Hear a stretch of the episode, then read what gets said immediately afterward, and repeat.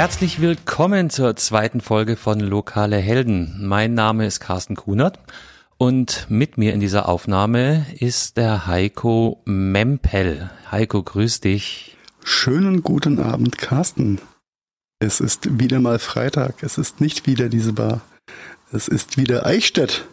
Potzpürzen. Wir sind schon wieder in der Pfahlstraße. Oder immer noch? Oder schon wieder? Ja, der geneigte, Erzähl doch mal. Der geneigte Hörer könnte denken, wir sind nur ein paar Häuser weitergezogen seit der letzten Folge, was in der Tat auch so ist, aber er liegen schon ein paar Tage dazwischen. Denn wir sind heute ähm, zu Gast äh, für unser Projekt Lokale Helden in dem schönen Rädchen 39 Spirits and Cigars. Und ähm, jetzt dürft ihr euch dreimal überlegen, was die Hausnummer in der Fahrstraße heute Abend ist. Ich tippe mal auf die 39. Du hast es erkannt. Und wir haben, wir haben einen Gast, nein, eigentlich haben wir einen Gastgeber hier. Aber ähm, bevor wir den äh, in die Aufnahme reinholen, ähm, müssen wir vielleicht noch die Vorgeschichte erzählen, weil genau dieser Laden hier, dieser Zigarren- und Spirituosenladen äh, Downtown Eichstätt ist eigentlich schuld daran, dass wir dieses Projekt überhaupt machen. So ein bisschen schon, ja. Und äh, nicht nur schuld daran, dass wir das Projekt machen, sondern es ist, er ist innerhalb von ja, zwölf Monaten, 18 Monaten zu einem meiner Lieblingsrädchen mutiert. dazu, dazu kommen wir, da dazu kommen wir, kommen wir später. Nein, aber hat sich natürlich angeboten, ähm, mal einen etwas anderen Podcast zu gestalten. Die, die, genau, die Geschichte müssen wir wirklich erzählen. Wann war das? das also es war schon Pandemie, wir hatten schon Masken auf. Ähm, und es war tatsächlich hier in der Pfahlstraße 39, dass wir, ja eigentlich, eigentlich du bist ja der, der Whisky-affinere von uns beiden. Und du wurdest hier beraten in einer Art und Weise, dass ich tatsächlich irische Lieder auf einmal äh, gehört habe und schottische Trommeln äh, zu hören geglaubt habe. Und dann habe ich, habe ich ähm, denjenigen, der dich da beraten hat, einfach mal angesprochen, ob er nicht Lust hätte, mit uns einen Podcast aufzunehmen, weil ich einfach so begeistert war von der äh, Gestaltung und von der blumigen äh, Beratung und das, das war einfach super. Und drum haben ähm, lokale Helden eigentlich hier ihren Ursprung. Das war die geistige Geburt des Projekts, da hast du vollkommen recht. Und ich denke, das ist dann auch ein ganz guter Zeitpunkt, einfach den, unseren Host oder Gastgeber für heute Abend dann auch mal mit reinzunehmen und vorzustellen. Oder am besten stellt er sich einfach äh, selbst vor. Schönen guten Abend, Benedikt. Hallo, äh, gleich mal vielen Dank für die Einladung und äh, vielen Dank für die netten Worte schon mal vorab zum Laden. Ähm, genau, also ich bin der Benedikt Behret. Ich betreibe den Laden 39 Spirits and Cigars in der Pfahlstraße seit jetzt zwei Jahren und nicht ganz einem Monat. Ähm, genau, wir verkaufen eben, wie schon erwähnt, alles, was hochprozentig ist, eigentlich alle Arten von Spirituosen und Zigarren mit einem deutlichen Schwerpunkt auf dem schottischen Whisky. Und genau dazu machen wir eben noch Verkostungen und Tastings. Mm, das war schon so das Grundkonzept, würde ich mal sagen. ja, in kurzen, knackigen Worten ja. äh, einmal dargestellt. Ja, dein, dein gewählter Schwerpunkt auf die schottischen Whiskys war ja auch dann quasi das Zünglein an der Waage, beziehungsweise das Totschlagargument, ähm, dass das ja zu einem, äh, zu diesem ja, Ereignis dann am Ende vom Tag geführt hat. Äh, und ich war, ja, ich war ein bisschen verzaubert. Ich habe mich so ein bisschen gefühlt wie äh, in der Mischung aus ähm, Spielzeugladen für Erwachsene und ähm, Haribo äh, Werksverkauf. Ja. Das äh, muss gar nicht, wo ich hingucken sollte. Und äh, natürlich ist mir ist mir auch aufgefallen, dass natürlich ähm, sehr sehr ausgewählte äh, schottische Whiskys bei dir im Laden wohnen oder temporär wohnen, ja. Du Heiko, aber aber bevor du bevor jetzt die Gäule jetzt schon mit dir durchgehen, ähm, vielleicht für die für die Hörerschaft beschreib doch einfach mal den Laden von innen. Ich denke mal, gerade die Eichstätter werden von außen schon öfter mal vorbei und reingeschaut haben. Wie, wie schaut's denn innen aus? Und ich frage jetzt explizit dich, weil du dich mit den Begrifflichkeiten ja deutlich besser auskennst als ich. Ich in der Beschreibung ist es ist ein was sind das, 40 Quadratmeter, 50 Quadratmeter? Ja, äh, knapp über 50 und okay, wirkt geschätzt, vielleicht ja. ein bisschen kleiner, weil der Humidor natürlich wieder zwei oder drei wegnimmt dann. -hmm. Ansonsten ist es, ähm, ja, es ist immer schwierig im Podcast zu beschreiben. Ähm, es ist äh, so, wie man sich einen Wohlfühlladen für äh, hochprozentige und äh, hochpreisige Genussmittel vorstellt. Äh, ein, ein sehr warmes Raumgefühl durch durch die äh, doch mit sehr schönen Flaschen gefüllten Regale. Ähm, auf, wenn man quasi in den Laden reinkommt, begrüßen linke Hand äh, die schottischen Whiskys ähm, den Besucher. Rechte Hand würde ich sagen, sind mir die Chill-Liebhaber und Brand-Liebhaber so ein bisschen zu Hause. In der Mitte eine kleine äh, Verkaufsinsel, also äh, Point of Sale Insel hört sich blöd an, ähm, so eine Aktionsfläche, würde ich mal sagen, wo ein bisschen mehr Platz ist, auch ausgepackte und, und, und neue Ware zu zeigen. Ähm, ja, es ist schwierig in Wort zu fassen. Es ist ein, ein sehr, sehr heimeliges Gefühl, muss ich sagen, wenn man hier drin steht. Und der schon erwähnte Humidor ähm, sticht gar nicht so ins Auge, ist schön verbaut.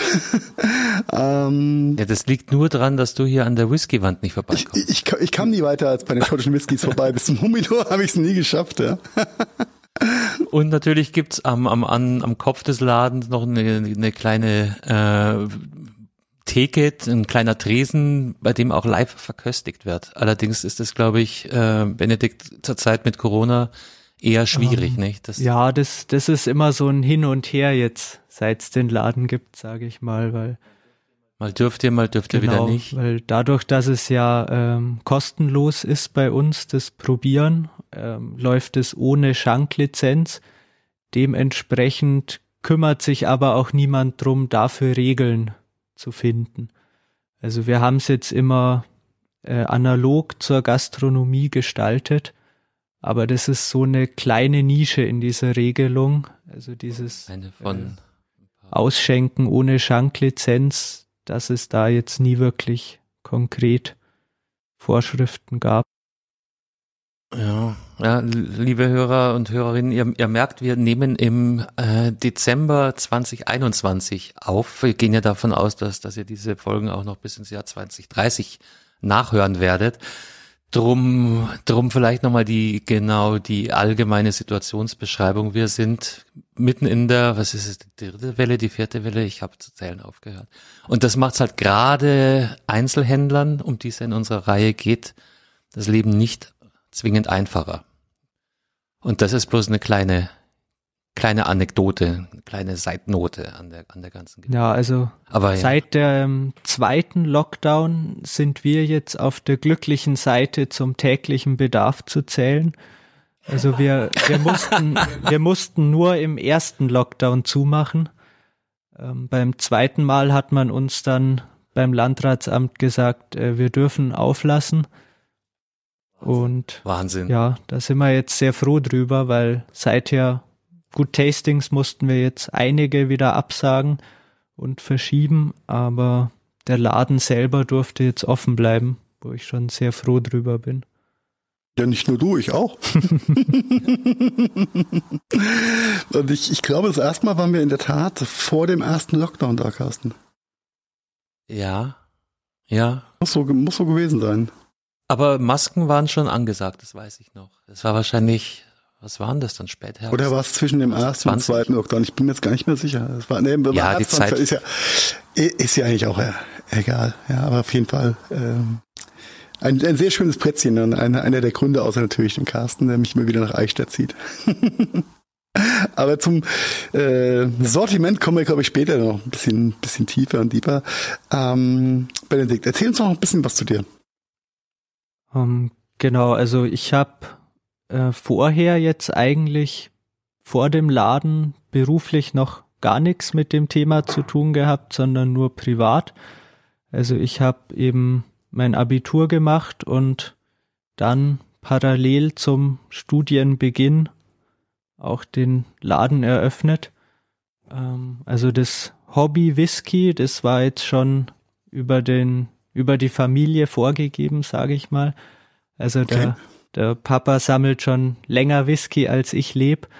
Und dann bin ja. ich da, bin ich da mit 18 dann recht schnell auch auf den Geschmack gekommen. Wichtig ist, nach dem 18. Geburtstag, vorher Beim Whisky-Thema aber wirklich. Also vorher ja? hätte man mich damit jagen können, aber irgendwann äh, hatte ich dann mal den richtigen zum Probieren oder so, weil vorher mhm. fanden es die äh, Freunde natürlich auch immer lustig, dann mit einem fassstarken Eila-Whisky die Nicht-Whisky-Trinker zu verschrecken. Und irgendwann über einen milderen Einstieg hat's mich dann aber auch begeistert. Okay, vielleicht ganz kurz für die, für die Hörerschaft. Ein, ein fast starker Whisky oder äh, andersrum gesagt, die meisten Whiskys, die, ähm, die man so kennt oder die der Otto Normalverbraucher so kennt, sind äh, ein Stück weit verdünnt. Korrigiere mich, wenn ich da falsch bin, Benedikt. Und ein fast starker Whisky ist quasi in der gleichen Stärke, wie er aus der Distille rauskommt oder im Fass gereift ist. Und nachdem, also ist eine unverdünnt quasi, ist unverschnitten. Und hat dann irgendwie meist so 50 plus Prozente, ne? Genau, ja. Okay. Und wahrscheinlich jede Menge Wumms im Geschmack. Ja. okay. Aber, aber dann, also das, äh, okay, so weit, so weit, so gut. Aber dann, wie, wie, kommst du auf die Idee, einen Laden aufzumachen und das Hobby quasi zum Beruf? Oder bei dir ist es ja Beruf und Nebenberuf gleichzeitig, ne? Ähm, das, das finde ich ja das Faszinierende dran, wo andere erstmal, ähm, weiß ich nicht, äh, ihr Leben nach der Schule genießen. Schmeißt du dich da gerade in so eine Selbstständigkeit rein und, und machst den Laden auf? Chapeau. Ähm, also so grundsätzlich die, die Selbstständigkeit, die hatte ich mir schon immer eigentlich vorgenommen. Also ich kenne es jetzt nicht mehr anders, so dass ich das jetzt eine Zeit lang mal nicht vorhatte. Ähm, ich habe auch mit einem Freund schon mal überlegt, ob wir nicht einen eigenen Gin machen. Das hat sich ah. dann, das hat sich dann, also das war noch kurz vor Ladenzeiten, das hat sich dann aber wieder so erledigt, weil ja wirklich so viel schon auf dem Markt ist und so viel nachkommt, dass können wir nachher vielleicht auch ja. reden. Ihr habt eine extreme Auswahl auch an unterschiedlichsten lokalen Gins. Genau, ja. Ähm, Whisky bedingt, aber gerade Gin ist gerade, wir sprechen immer noch von 2021, ist, ist hart in Mode und gerade so kleine, kleine Mikrodestillerien, glaube ich, kommen da in großen ist, Mengen. Ja, ist das noch genau. hart in Mode? Ich hätte, hätte so Bauch, aus dem Bauch raus gesagt, dass Gin so ein bisschen auf dem absteigenden Trendast ist. Aber kann Kommen auch sein, das einfach. Okay. Ähm, was äh, ganz kurz noch für, für, für mein Verständnis. Du hast mit Anfang des Studiums oder nach dem Abi direkt den Laden dann eröffnet und gleichzeitig das Studium angefangen durchzuziehen. Was studierst du denn? Äh, jetzt studiere ich BWL. Also angefangen habe ich noch mit einem Semester Jura da war ich, uh. da war ich aber wirklich ganz falsch. Also das war, ist einfach nicht meins von den Inhalten her. Das habe ich dann auch recht schnell gemerkt. Das hatte ich mir vorher ein bisschen anders vorgestellt von dem her, was man da tut. Aber jetzt so mit diesem Interesse für das Unternehmerische und auch das Selbstständige und dadurch, dass ich jetzt bei BWL eigentlich in jedem Fach auch gleich die Anwendung sehe, was ich damit, das ist, glaube ich, ziemlich wichtig, ja. was ich damit im Laden auch tun kann oder wie ich es besser planen kann, ist es für mich jetzt auch nicht so trocken, wie sich das vielleicht für viele sonst anhört vom Fach her und ja, das taugt mir jetzt ganz ja, gut so schon. Als Kombination. Ja, wenn Betriebsgrößen auf einmal äh, Alltag sind und nicht bloß ein theoretisches Konstrukt, dann, dann ändert es schon äh, einiges. Wow. Ähm, ja, aber, aber trotzdem, ähm, ist ja, ist ja jetzt alles gut und schön, was du erzählst. Du bist von, von klein auf äh, in eine Whisky-Liebhaberfamilie hineingeraten, hattest keine Chance, außer Whisky zu mögen. Davon gibt's ja etliche. Aber die wenigsten kommen jetzt auf die Idee, sich einen Laden zu suchen und sich mit der Idee selbstständig mach, zu machen.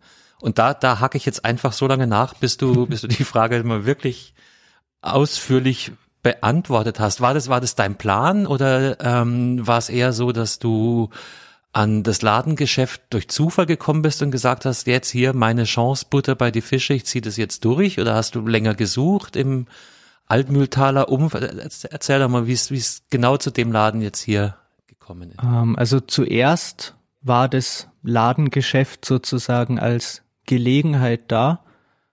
ähm, wurde eben, also das ganze Gebäude wurde eben nach dem Denkmalschutzvorschriften saniert und schön hergerichtet und haben wir eben gesehen, da ist äh, Baustelle und vorher eben Leerstand, ähm, wo genau dann die Idee jetzt herkommt, dass wir zu Hause gesagt haben, das wäre doch was, das kann ich nicht mehr ganz nachvollziehen. Also das, bei welchem Gespräch das aufgekommen ist, weiß ich nicht mehr.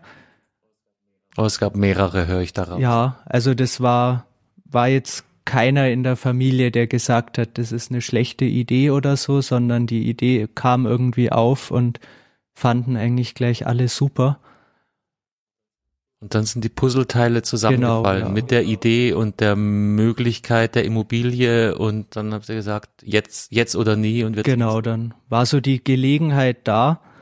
Und dann haben wir eben auch gerade beim Whisky, dadurch, dass es ja keine verderbliche und keine modische Ware ist, das Risiko als relativ gering eingestuft und eben gesagt, es ist eine Gelegenheit, die lohnt sich, dass man sie ergreift. Umzusetzen. Ja. Und Eichstätt war ähm, nicht der Wunschort äh, ursprünglich, höre ich raus, sondern es war einfach ähm, im, in, in deinem, in dem Radius, in dem du dich umgeschaut hast, die, die günstigste, äh, naja, günstig hört sich so nach, nach Sparen an, das meine ich gar nicht. Sondern einfach eine opportune ähm, Gelegenheit, da hat einfach alles gepasst. Genau, ja. Also die Stadt, der, der Kundeneinzugsraum ähm, und, und, und die Räumlichkeit. Genau, ja. Wobei wir auch vorher jetzt schon immer gern und viel in Eichstätt waren. Also das ist jetzt nicht so, dass gar kein Bezug da war. Also mhm. ich wohne ja nicht direkt in Eichstätt, sondern so Viertelstunde mit dem Auto weg. Aber so gerade an den Wochenenden oder auch zum Essen gehen, als es den Domherrenhof noch gab, da waren wir schon immer gerne in Eichstätt, auch vorher. Eichstätter Geschichte.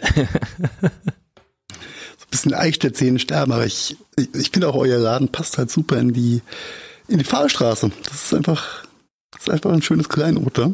Von daher ja, alles richtig gemacht. Grünen, ja. Die grüne Holzfassade gibt dann noch so einen, so einen Irish Touch. Das kommt dazu. Ich weiß nicht, ob das bewusst so gewählt war oder ob das einfach noch ein Zufall war. Aber es passt einfach. Es ist stimmig. Also die, die Fassadenfarben, die sind vom Denkmalschutz vorgegeben. Das ist, okay. ähm, also klar, wir haben dann unseren Part drauf abgestimmt, dass man sagt, das muss jetzt in das Haus gut reinpassen, auch mit unserem Schriftzug, aber genau am Haus haben wir jetzt nicht mitgestaltet. Ja. Genau. Und dann habt ihr dann noch die, die Zigarren äh, in euer Sortiment mit aufgenommen dazu, weil es genauso stimmig ist und das, das Bild. Genau, ja. Also die waren äh, nicht meine Idee, muss man sagen. Also wir haben uns dann einen Berater dazu geholt vor der Eröffnung, der im Gebiet schon länger unterwegs ist, bei dem wir auch schon Tastings besucht hatten und den wir schon länger kannten und der hat eben gesagt, also ohne geht gar nicht. Okay, so gleich. Und dann haben wir es uns eine Weile überlegt und sind dann auch zu dem Ergebnis gekommen, dass es gut dazu passt und das Ganze nochmal abrundet. Okay. Aber ja, ja, die, tut's ja, tut's die ja eigentliche auch. Idee, wie wir draufgekommen sind, war eben der Whisky. Und dann haben wir eben sozusagen von da aus weitergedacht, wie wird es dann ein stimmiges Konzept oder was sind noch gute Produkte, die da dazu passen und die es sich lohnt anzubieten, bis dann irgendwann so das Sortiment mal im Groben stand. Und, und rückblickend richtige, richtige Empfehlung oder? Ja, schon. Also. Also die, die Zigarren braucht's. Ja, es, es würde wahrscheinlich auch ohne gehen, aber es gibt eben schon eine große Schnittmenge bei den jeweiligen Kunden, sage ich mal. Also es sind, es sind viele Leute froh, wenn sie gleich beides an einem Ort kriegen. Okay, ja, und, und, und jetzt äh, reden wir wahrscheinlich nachher noch ein bisschen über das Weihnachtsgeschäft. Ähm, das sind ja auch beides hervorragende ähm, Mitbringsel-Ideen. Mitbringsel, Geschenkideen. Äh, sowohl die Zigarre als, als auch der, der Sprit. Ja, genau. Wobei man sagen muss, die Zigarre hat eher, wenn es draußen warm ist, ihre Zeit. Ja, weil in der Wohnung ja. Die meisten so dürfen so ein einfach nicht. Ne? in der Wohnung sorgt auch bei der Frau für Freude, ja. Aber ich, ja, gefühlt ist dieses Zigarren mitkaufen, wenn ich einen schönen Whisky kaufe und vielleicht auch zwei, drei Whiskys in dem Kaufevent dann äh, erleben durfte. Und dann ist natürlich, dann passt ja auch die Stimmungslage so ein bisschen. Und ich nehme nehm das immer so ein bisschen wahr, wenn, wenn in einem schönen Spirituosenladen auch noch Rauchwerk mitverkauft wird. Das fühlt sich dann immer so an wie die Quengelzone äh, im Supermarkt. Ne? Also gibt's ein paar Süßigkeiten, die nehme ich noch schnell mit. Also es passt halt hervorragend einfach. Und da bin ich halt auch, auch nicht von äh, losgelöst. Bei euch ist mir es noch nicht passiert. Ähm, aber, äh, ja, ja, das liegt an, an, der, an der Schrankwand hier. ja, die magnetische ich, ich kam halt nie weiter als bei Etradur vorbei. Ja, da war immer magnetischer Stopp. ähm, aber ja, es ist ein sehr, sehr schwitziges Konzept. Das ist äh, echt, echt ähm, nice. Ja. Jetzt lass uns dann gleich, gleich mal über Sortiment reden. Vielleicht aber vorher habe ich noch eine, eine abschließende Frage und die betrifft dein Team. Also du hast es noch nicht so durchblitzen lassen, Benedikt, aber äh, du hast ja da auch Ahnung und Tiefblick und Geschmacksrichtungen, von denen ich noch nie was gehört habe. Aber deine, deine Mitstreiter, äh, deine Kollegen hier sind ja nicht, nicht minder wahnsinnig gut informiert.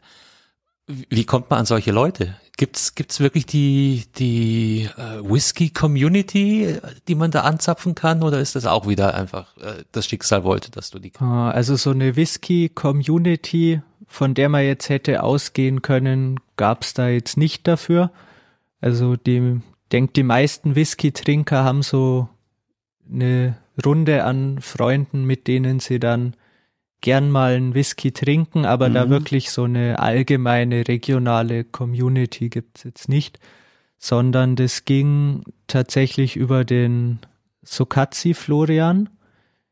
Also es sind ja zwei Brüder, die eben in Eichstätt auch verschiedenste Gins und Geiste und Brände herstellen. Und auf. Ach, den Schriftzug habe ich bei dir im Laden gesehen, kann das sein? Genau, ja. Stehen immer welche im Schaufenster. Die haben auch zwei Regalbretter für sich neben dem Gin. Mhm. Ähm, auf die sind wir schon vor Eröffnung zugegangen, weil wir gesagt haben, also zu dem Zeitpunkt war das so das einzige regionale, mhm. was es schon gab. Und da haben wir gesagt, das passt perfekt, also besser geht's nicht, weil die Qualität wirklich gut ist und dann ist es vom Konzept her genau das Richtige und genau über den Sokatzi Florian sind wir dann äh, erst zum Martin gekommen. Der hat uns äh, bis August vor einem Jahr hat der äh, uns geholfen beim Verkaufen. Der war aber eigentlich gelernter Grafiker und hat dann da in seinem ursprünglichen Gebiet auch wieder eine Vollzeitstelle in Berlin gefunden und ist dann du, weggezogen. Der Nabel der Welt, ja. und dann haben wir wieder Florian angerufen und gesagt, äh, wir brauchen noch mal einen. der Materialverschleiß ist hoch. äh, ob er, ob er nicht noch jemanden kennen würde, der Lust auf das Thema hat und genau dann hat er mir eben den Herrn Trummer vorgestellt und das hat auch sofort gepasst. Also der war schon vorher Whisky begeistert und, und jetzt macht es jetzt total an der Flasche. Ich glaube, das muss man äh, auch nochmal zum Lob sagen. Ich glaube, der, der Herr Trummer war auch derjenige, der uns, der uns äh, in seinen Bann gezogen hat. Genau. Genau, das, äh, das war schon ziemlich gut. Und also so nochmal aus, aus einer ganz rein persönlichen Sicht, ohne irgendwas zu beweihräuchern, aber als Kunde möchte ich möchte ich einfach dieses Einkaufsgefühl haben, wenn ich wenn ich äh, vermeintlich viel Geld für Flüssigkeiten ausgebe. Und das war einfach ein, ich habe mich so abgeholt gefühlt wie selten bei, äh, bei diesem Kaufvorgang. Das war einfach äh, sehr kompetent, sehr schön und ähm, hat einfach eingeladen, wiederzukommen. Ja, und das haben wir dann auch gemacht und äh, ich bin froh, dass Carsten auch so hartnäckig war, mir wieder zu fragen, ob wir das Projekt starten können. Und ähm, ja, jetzt äh, sitzen wir Abend hier. Und ich habe mal noch eine ganz äh, vertriebsintime Frage. Und ich hoffe, du wirst mir sie beantworten. Vertriebsintime? Wie darf ich? Ui. Ja, als als als Vertriebler ähm, natürlich interessiert es mich, wie, äh, weil du hast ja immer eine Supply Chain. Du musst ja immer gucken, dass neuer Stoff rankommt. Mhm. Wie ähm, wie handhabt ihr das? Machst du Rundreisen durch Irland und äh, fährst oder Schottland und fährst von Brennerei zu Brennerei und lässt dir den neuesten Shit zeigen? und probierst dich durch äh, oder läuft es über Großhändler oder eine Mischung aus beiden? Mm, das geht, also es geht komplett über Großhändler. Okay. Also das ist der Normalfall ist, dass dann auch eben, oder ich kenne eigentlich auch keine Ausnahme davon, es gibt immer einen Alleinimporteur und an dem kommt, okay. kommt man dann nicht vorbei. Teilweise bei den großen Konzernen, weil ja gerade der Whisky-Bereich ziemlich von den marktführenden Konzernen geprägt ist, Mhm. Da ist es dann auch meistens so, dass die Lieferketten ziemlich lang sind, also was eigentlich auch eher unpraktisch ist, sage ich mal. Da, da hat man dann. Jeder will was von der Wertschöpfung haben. da hat man dann meistens irgendwo in Frankreich oder in den Niederlanden den EU-Importeur. Okay. Dann hat man noch mal einen Deutschland-Importeur, der hier die Alkoholsteuer abführt und der verkauft okay. es dann weiter an den Fachgroßhandel, bei dem wir das dann kaufen können. Okay, viele, viele Mäuler, die gestopft werden wollen. Genau. Und bei den unabhängigen Marken, bei den kleineren Marken, so wie eben Edradauer auch eine ist, da haben wir jetzt das Glück, dass es einige Großhändler gibt, die das direkt importieren und die dann auch kleineren Läden gegenüber sich sehr fair verhalten, was ihre okay, äh, Preisgestaltungen und so angeht. Und da passt es dann ganz gut, ja. Okay. Ja, das ist ähm, als, als, als Vertriebsmensch interessiert mich sowas natürlich. Ich kenne kenne nur IT und und äh, Mobility und äh, Zubehörvertrieb und da die die die die Warenströme und beim Whisky war es für mich immer die Frage gewesen, wie funktioniert es denn? Oder wie, ähm, wie kommt denn da eine, eine Geschäftsbeziehung zustande?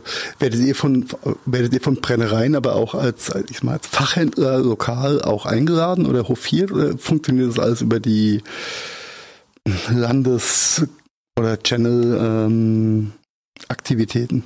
Ähm, äh, das geht komplett über den Importeur.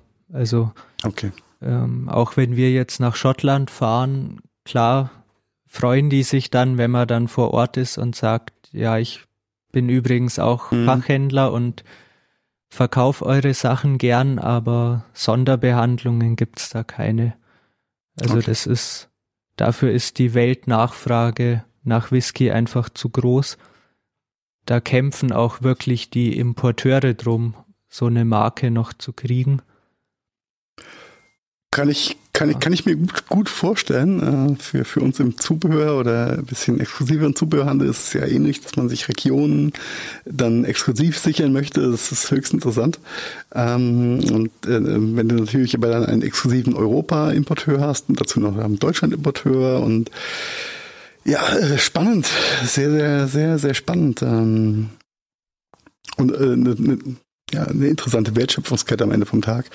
Und äh, wenn, das, aber wenn das Produkt ja gut ist, ist ja auch der Endkunde bereit, den Preis zu zahlen, der dann irgendwo draufsteht. Und man zahlt ja das, was man auch gerne möchte. Ja. Was, wo man bereit ist, auch diesen Preis dann zu bezahlen. Und da ist Whisky natürlich, glaube ich, eine ganz, ein ganz tolles Handelsgut, ja? Oder eine ganz tolle Handelsware. Ja, das stimmt. Also was halt noch erschwerend dazu kommt, ist bei äh, Spirituosen eben die Alkoholsteuer weil mhm. das hat, heißt ja im Prinzip, da greift unser Freihandel in der EU eigentlich gar nicht. Okay. Weil jedes EU-Land hat seine eigene Alkoholsteuer und man kann dann auch nur von einem steuerfrei Warenlager in das jeweilige Land importieren und muss dann da die Alkoholsteuer abführen. Und dann kann man, wenn die dann abgeführt ist, dann bleiben die Sachen auch in dem Land, sage ich mal dann. Kann man, ah, okay. kann man also nicht einfach mal von Deutschland nach Frankreich oder andersrum das handeln, sondern das muss wirklich aufwendig geplant werden und immer beim Zoll angemeldet werden, auch im Voraus. Wenn da irgendwo der LKW mit unversteuerter Ware fährt. Es ist, okay, dann, dann kann es teuer werden. Das macht es alles viel aufwendiger, als wir es jetzt sonst ja. heutzutage kennen. Ja. Okay, aber als ähm, aus, ich sag mal, aus der Sicht eines ist jetzt auch egal, ob das jetzt IT oder oder äh, Smartphone-Zubehör oder sonst irgend oder oder äh, irgendein anderes Handelsgut ist, mal abgesehen jetzt von Alkohol. Ähm, alles, was nicht äh, unter diese Alkoholgeschichte fällt, äh, da hast du ja in Europa einfach das Markenproblem oder das Kanalproblem, dass es keine Grenzen mehr gibt. Das heißt, der Handel kann einfach stattfinden über die Grenzen hinaus. Amazon ist das beste Beispiel. Amazon scheißt sich nichts. Und ähm, wie, wie handelt denn Amazon das Ganze mit, mit äh, Alkohol oder Whisky, weißt du das? Ähm, also bei Amazon weiß ich es jetzt nicht genauer, weil die eigentlich auch in dem Online-Segment Spirituosen keine Rolle spielen, muss man okay. sagen. Also die. Das ist mal interessant. Die sind eigentlich immer unverhältnismäßig teuer und dementsprechend also das sind online auch Fachhändler, die da in Deutschland okay, cool. den Marketplace-Modell Markt beherrschen. Mhm. Ja, aber das ist ja dann, dann in dem Bereich echt ähm, um, um Marken und um ich sag mal, für eine gewisse Preisstabilität zu sorgen, ist es ja gar nicht so schlecht dann, wenn das so hart reglementiert ist über die Steuerthematik, oder? Ja, also für uns als Einzelhändler, denke ich mal, ist es ganz praktisch. Mhm. Ähm, bis die Sachen bei uns sind, ist es halt etwas komplizierter, sage ich mal. Gut, die, Aber die, die Lieferkette hört sich schon sehr, sehr interessant an. Aber umgekehrt, wenn du halt mit, mit einem stabilen Markt rechnen kannst und drauf, drauf bauen kannst, ist es natürlich toll. Und äh, wenn, wenn ich im Hintergrund oder im Hinterkopf immer die Angst mitschwingt, dass vielleicht ein Mitbewerber aus äh, irgendwo anders aus Europa, der einfach in deinen lokalen Markt mit rein äh, spielen kann, sag ich mal.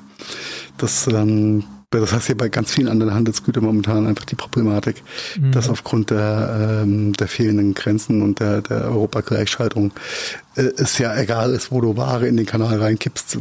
Wenn sie, wenn sie in, in, in äh, Holland reinkippst, die kommt in Deutschland raus. Interessiert ja keinen. Ja. Das ist ja äh, die, die Herausforderung. Aber ja, höchst interessant. Höchst interessant. Das ist äh, nicht, nicht so schlecht.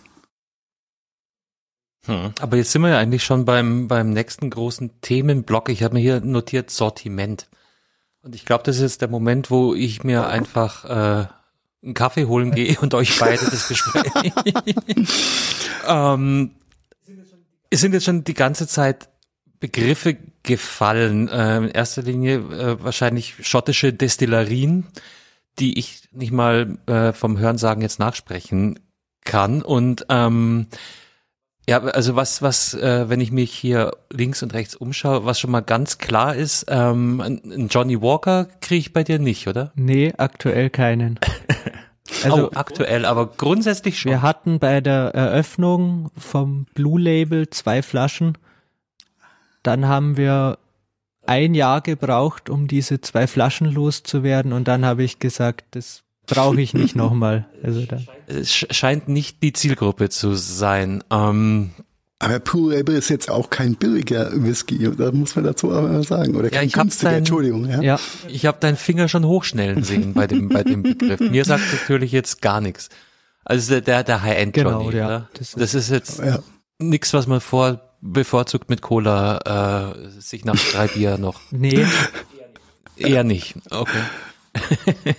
Mit Eis. Ja, nein, ich, ich ähm, äh, teach me. Ich, ich bin hier sehr, sehr unbeleckt und ich kenne äh, ja das, was halt auf Partys rumsteht oder was man im Supermarkt kriegt. Drum ähm, halte ich mich jetzt auch mehr und mehr, mehr zurück und überlasse euch die Bühne.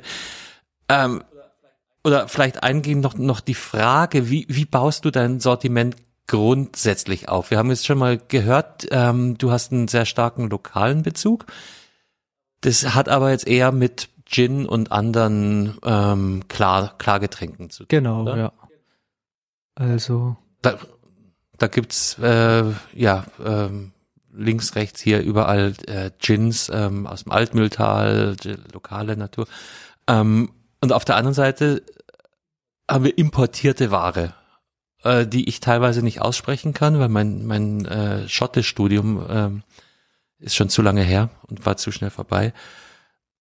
Na, nach welchen Kriterien baust du deinen Warenbestand, dein Sortiment auf? Also angefangen haben wir so, dass wir gesagt haben, so die, also wir hatten dann erstmal diese ganzen Fachgroßhandelszugänge und haben uns dann eine Liste gemacht von Sachen, die man jetzt vorher kannte, wo wir gesagt haben, das gehört dazu.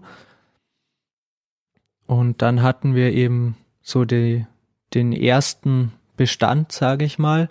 Und dann haben wir aber angefangen und das prägt das Sortiment mittlerweile ziemlich, dass wir eben nach selteneren Sachen gesucht haben. Also so die, die Konzernprodukte, die man wirklich weltweit überall findet und die auch jeder kennt, die haben wir ein bisschen zurückgefahren. Schon so, dass jede Marke noch vertreten ist, dass die Leute, die das speziell jetzt suchen, das auch finden, aber.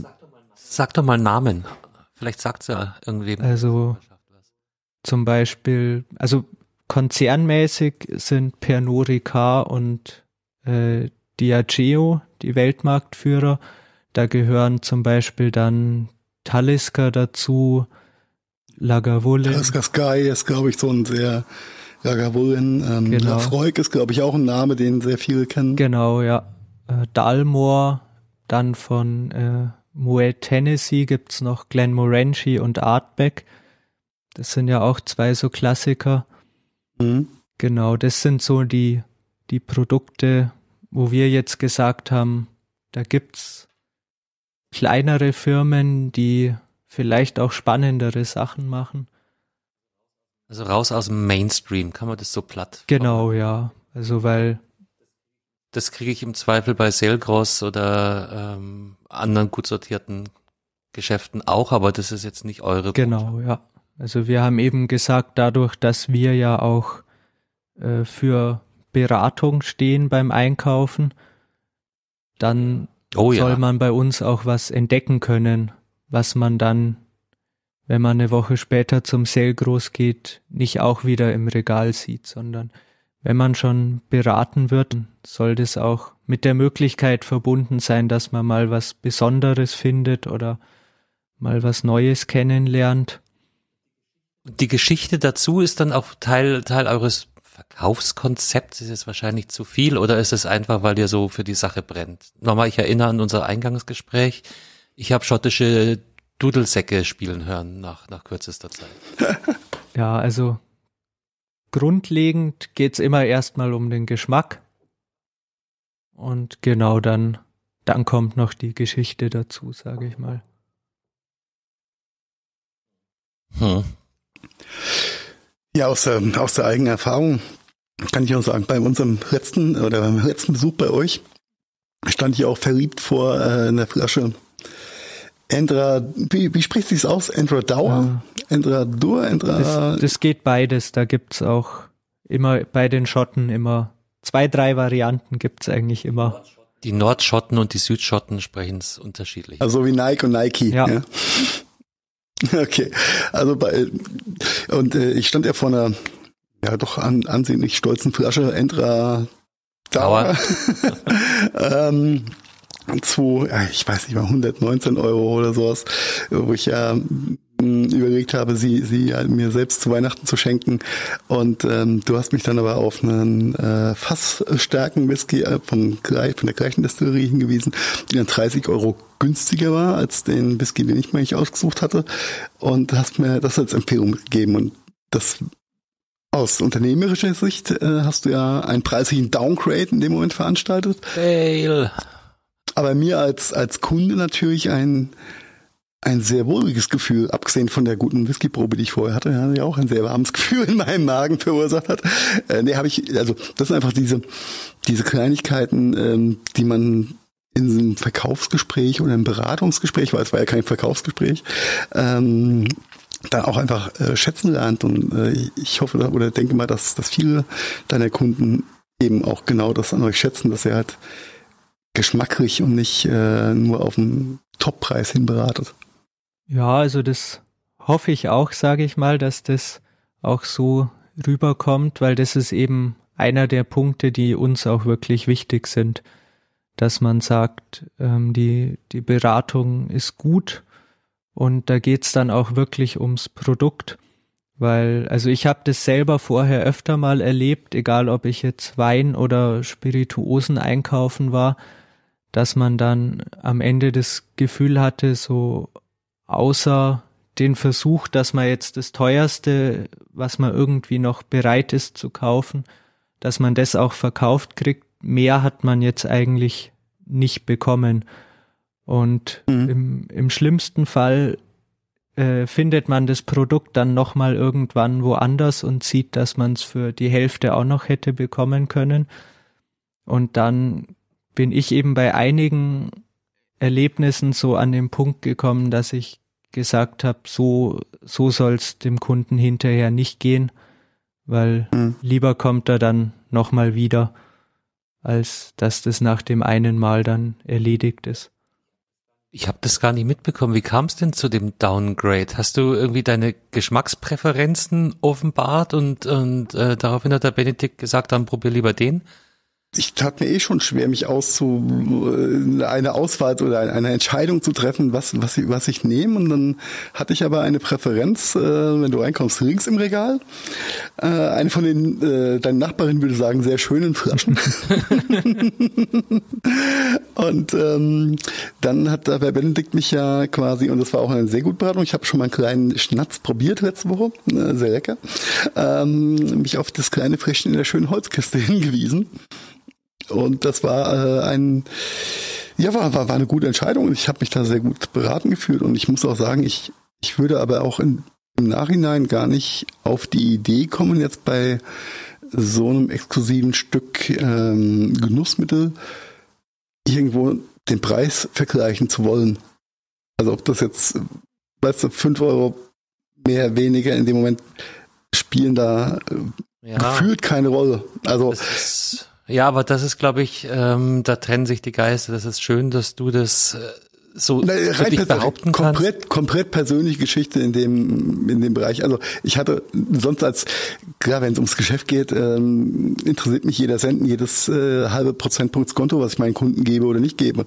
Ja, also es ist, sind es knallharte Entscheidungen, aber in dem Moment habe ich mich, also wenn ich ja, mich ja. gut beraten, aufgehoben fühle, dann komme ich da gar nicht auf die Idee, den Preis in Frage zu stellen. Ja, also ich finde, es gibt da halt so einen Toleranzbereich. Also auch wenn jetzt von, das ist eine sehr schöne von, Formulierung von mir ja. selber auch aus Kundensicht jetzt mal gedacht.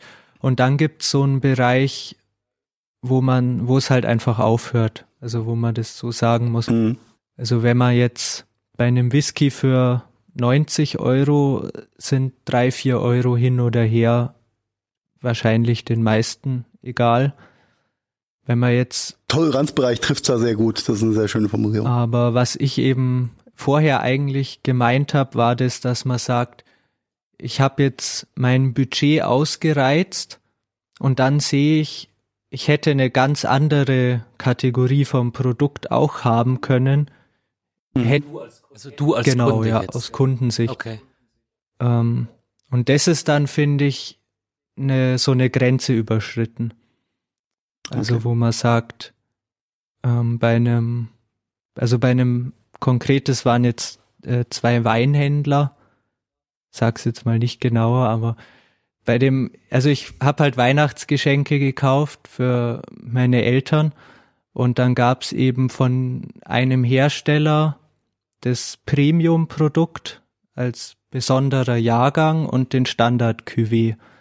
Und dann war halt wirklich bei dem einen der Standard-Cuvée nochmal 20 Euro teurer als bei dem anderen das High-End-Produkt der Marke. Okay. Und äh, das war jetzt das, wo es mir wichtig ist, dass es einem mhm. nicht so geht. Okay, ja, das ja. fair enough, das ist nochmal eine andere genau. Nummer. Aber ich, ähm, ich mag immer noch die Formulierung mit dem Toleranzbereich, ja. Das, äh, das, das trifft ziemlich gut, ja. Dass das eben dann so zwei, drei, vier, fünf Euro einfach nicht ins Gewicht fallen, aber ab einer gewissen Spanne nat natürlich. Genau. Ja. Aber das ist ja dann auch ähm, die Daseinsberechtigung einfach für einen schönen Einzelhandel, muss man auch sagen. Ja. Ne? Und da ist das Produkt dann auch austauschbar. Ja, ob das jetzt ein guter Whisky oder eine gute Wurst oder ähm, andere Genussmittel sind, wenn du dich gut beraten und aufgehoben fühlst, dann gehst du halt auch gerne wieder hin. Wenn man es richtig macht, kann man auch zu Käse tolle Geschichten erzählen. Das ist, das ist um. Ja, was ein Käse. so, in dem Käse, Mann. So ein Käse.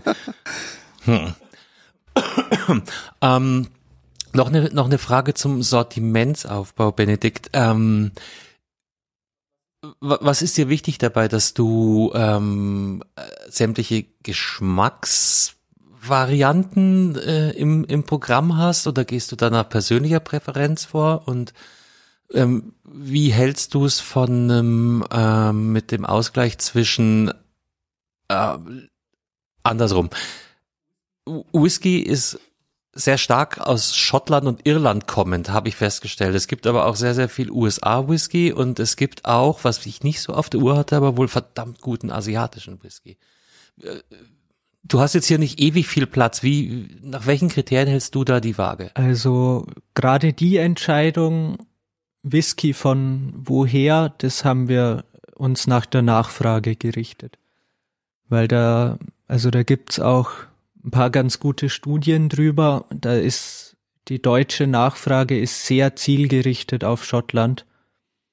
Da ist ja, weil sie keine, naja, weil sie nur eine Studie kennen. Ich wollte nicht sagen, dass die Leute keine Ahnung haben, aber ähm, aber wäre es nicht vielleicht auch auf der anderen Seite super spannend zu sagen, ähm, ich, ich mache jetzt hier die Japan-Wochen und und äh, spezialisiere mich oder kapriziere mich auf asiatischen oder oder gibt es das Geschäftsmodell nicht oder wollen es die Leute dann? Also ich meine, kann's der, kann ja sein, dass du dann genauso wie auf deinem Black äh, Blue Label ähm, Johnny Walker sitzen bleibst, weil die Nachfrage einfach nicht. Also Japan ist nochmal ein kleiner Sonderfall, würde ich sagen, weil japanische Whiskys sind in den letzten zehn Jahren so teuer geworden, dass das in der Hinsicht einfach keinen Sinn mehr hat eigentlich. Also. Okay. Warum ist das so? Weil die, also es hat angefangen damit, dass so die ersten Buchautoren die japanischen Whiskys mal so mit am besten bewertet haben. Und ah, Fachbücher. Genau, ja. Okay. Da gibt's eben die, die Whisky-Bibel von Jim, Jim Murray. Natürlich gibt's die Whisky-Bibel. Und das ist immer so ein bisschen Maßstab. Also das sieht man wirklich, wenn der mal 97, 98 Punkte von 100 hergibt, dann merkt man das nächstes Jahr im Preis. Und der hat angefangen, auch die japanischen Whiskys wirklich hoch zu loben. Die Produktionsmenge ist minimal im Vergleich zu Schottland oder Irland oder USA. Und da ist es jetzt eigentlich so, die eigentlich unter 500 Euro ist japanischer Whisky What? schwierig geworden. Okay. Und so die, die Bandbreite eröffnet sich da jetzt im vierstelligen Bereich. Und das ist was, da okay. sind wir selber, aber auch jetzt die Kunden hier nicht mehr dabei. Besser als Bitcoin. Ich wollte wollt gerade sagen, das was der Bitcoin für den für den Anlagemarkt ist, ja das japanische Whisky dann in Flüssig. Ja. Also ihr, ihr redet dann auch mit euren Leuten und wenn wenn ihr feststellt, ihr fragen äh, vier Leute nach südenglischem Distillerien, dann guckt ihr euch das genauer an und füllt dann eventuell euer Sortiment entsprechend nach. Mhm. Also genau beim also beim Whisky kommt es halt zusammen. Die größte Vielfalt kommt aus Schottland und die größte Nachfrage ist auch für Schottland. Also wir haben das probiert mit amerikanischen Whiskys oder auch mit einem taiwanesischen Whisky, von dem wir wirklich überzeugt waren, was Qualität und Preis-Leistung angeht. Aber das, das funktioniert Made nicht. in Taiwan. Vielleicht, vielleicht hat's einfach diese Konnotation. Nicht? Das ist halt nicht deutsche Qualität oder schottische in dem Fall. Also den taiwanesischen Whisky haben wir dann in ein größeres Tasting gepackt. Da kamen dann die Woche drauf schon zwei, drei Leute, die ihn haben wollten. Aber jetzt zu sagen, wenn man jetzt, wenn jetzt jemand nicht probieren kann oder möchte, das dann zu vermitteln, das ist eigentlich nicht machbar. Ja. Okay. Ja, also nochmal, zieh mir diese Fragen nach. Ich bin da sehr, sehr unbeleckt, ähm, aber um, umso spannender finde ich das. Also ähm, und und kann mir vorstellen, es ist auch für die Hörerschaft interessant, dass es eben nicht nur ähm, Schottland und ich hätte es Irland auch noch. Also die beiden Länder hätte ich nach vorne gepackt von meiner außenstehenden Wahrnehmung. Ja, also Irland spielt auch eine untergeordnete Rolle. Okay. Also das ist so vermittelbar, sage ich mal, wenn man jetzt einen irischen Whisky empfiehlt, das geht auch. Aber die Leute von sich aus wollen zumindest bei uns schottischen Whisky. weil sie sich da am sichersten Ja, fühlen. genau. Wahrscheinlich ist das auch so eine persönliche Lernkurve oder das, das haben wir halt gelernt, dass Ja. Und das Ja. ist Ja, wenn, wenn, du- wenn du mal aus ähm, andere, andere, äh, also nicht deutsche Konnoisseure äh, fragst, was sie von Riesling halten, dann kommen in wahrscheinlich 99 Prozent kommt der Rheingau zum Tragen. Ja, das ist wahrscheinlich genau das gleiche, der gleiche Effekt, den du auch mit den schottischen Whiskys dann hast. Umgekehrt für uns äh, deutsche Kartoffeln. Ja. ne? genau. ja. Ja, das ist nicht deren, deren Job hier, die Leute zu taiwanesischem Whisky zu erziehen. Wenn die Leute äh, sich gut aufgehoben fühlen mit dem anderen Sortiment, dann sei es so. Ja, das, das ist ja auch wieder was. Also es muss ja auch nicht sein. Also ich meine, die Schotten machen tollen Whisky. Die Schotten stellen für jeden Geschmack was her mit einer riesen Vielfalt. Das wollte ich gerade sagen, ja. Das ist ja super, was die, was, was, was du halt quer durch die oder über die Insel dann quasi Eben, kriegst. ja. Ne? Also man muss ja auch nicht ausweichen, um alles Mögliche zu finden. Nur um krampfhaft anders zu sein. Ja, nein, macht ja, macht ja Sinn. Du hast, du hast eine riesen Vielfalt und auch, ich habe ja jetzt auch keinen, keinen wirklich geschulten Gaumen, aber allein wenn du die verschiedenen ähm, Standorte der Destillen hernimmst, wie viel, also ob sie jetzt näher am Meer gelegen sind oder ob sie mehr Tor verfeuern bei dem ganzen Vorgang. Also das sind so viele Nuancen möglich allein in der, in der schottischen Whisky-Landschaft, dass ich ja sch- wahrscheinlich noch mein, meine Lebzeit damit beschäftigt sein werde, mich durch Schottland zu trinken. Ja. Ja, das ist tatsächlich eine Frage, äh, vor der ich jetzt gerade ein bisschen Angst hatte, weil die Potenzial hat, die Sendung zu sprengen. Aber Benedikt, äh, kannst du vielleicht mal einfach die wichtigsten unterschiedlichen Whiskys kurz abreißen? Ich weiß, da gibt's dann noch 35 Unterebenen, so das, das typische, äh, der typische Hasenbau, das Rabbit Hole, aber einfach mal bloß für, für so unbedarfte Menschen wie mich. Äh, vielleicht genau damit einsteigen. Mir als ähm, noch nicht infiziertem, was würdest du mir raten und was gibt's so grundsätzlich an, an unterschiedlichen Geschmacksrichtungen oder Whisky-Arten? Weil da, da, die Vielfalt ist ja atemberaubend. Genau, also grundsätzlich, sage ich mal, gibt's den äh, Blended Whisky, den Single Malt, den Single Grain und Bourbon und Rye Whisky. Ah, Bourbon ist das Ami-Zeug, das Genau, ja. weiß ich. Das sind so die, Da machst, da machst du die Cola rein, Carsten. Ja? das sind so die großen Kategorien. Und wenn man jetzt sagt, spielt bei uns äh, im deutschen Markt auch eine Rolle, dann kann man den Single Grain gleich mal streichen. Äh, Das ist eben also die gleiche Machart, also auch ähm, zwei- oder dreifach destilliert und eben aber nicht wie beim Single Malt aus gemälzter Gerste, sondern aus beliebigem anderen Getreide hergestellt. Okay.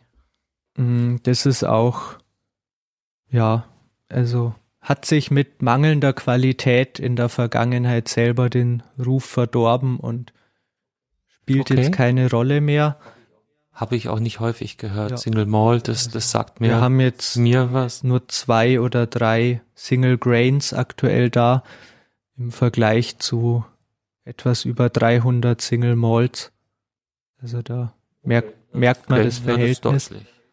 Ähm, genau, also Blended Whisky ist dann verschiedene Hersteller und verschiedene Macharten ähm, zusammen vermählt also zum Beispiel eben Johnny Walker ist dann eben so ein klassischer Blended Whisky.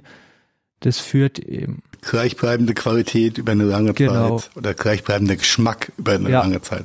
Genau, also schafft man Riesenproduktionsmengen.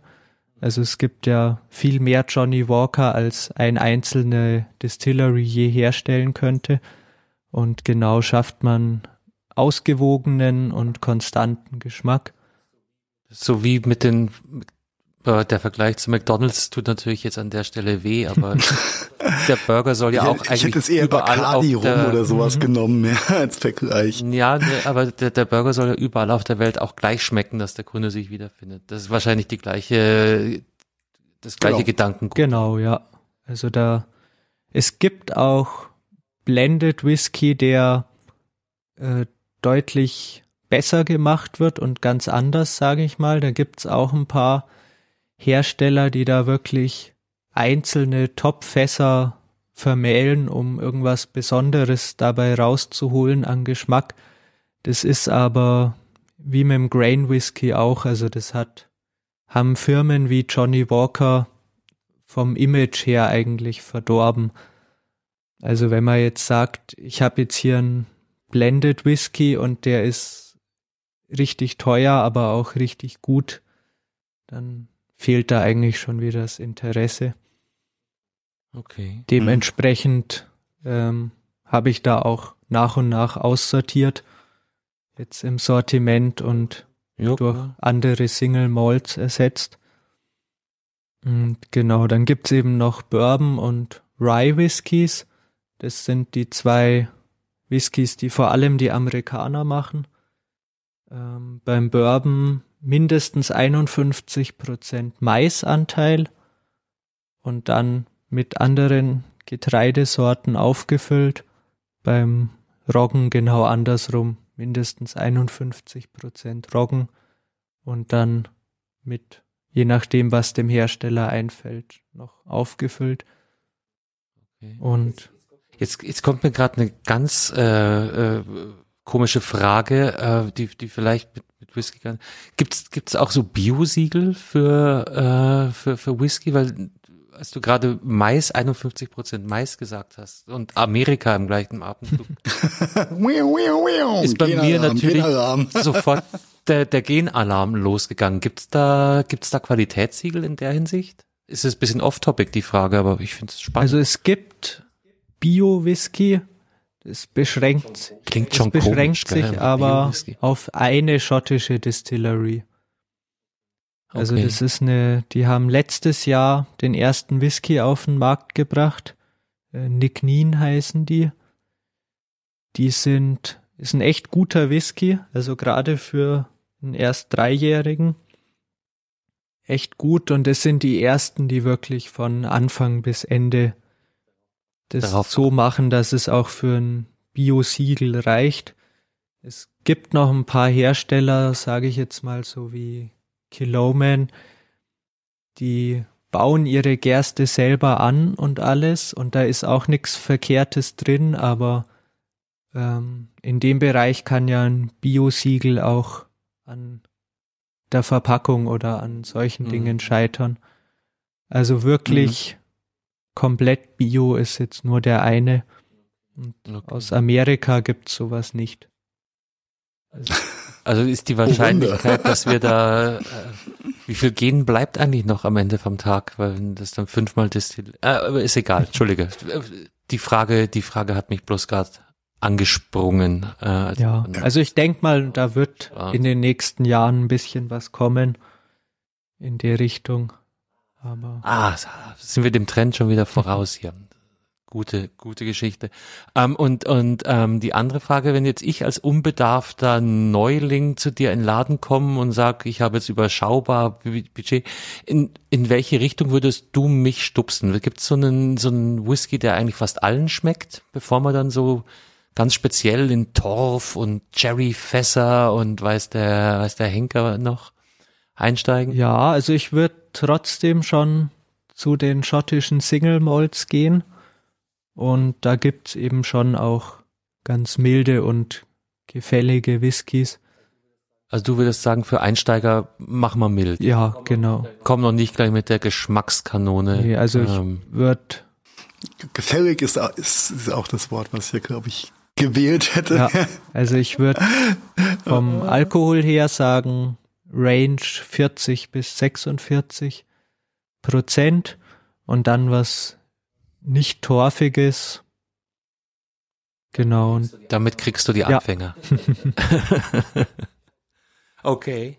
Jetzt habe ich die Frage, haben wir uns eigentlich für später aufgehoben, aber vielleicht ziehen wir sie trotzdem mal vor. Ähm, ich kann jetzt bei dir Qualitätsware und teilweise sogar Bio, Bio-Whisky äh, äh, erwerben.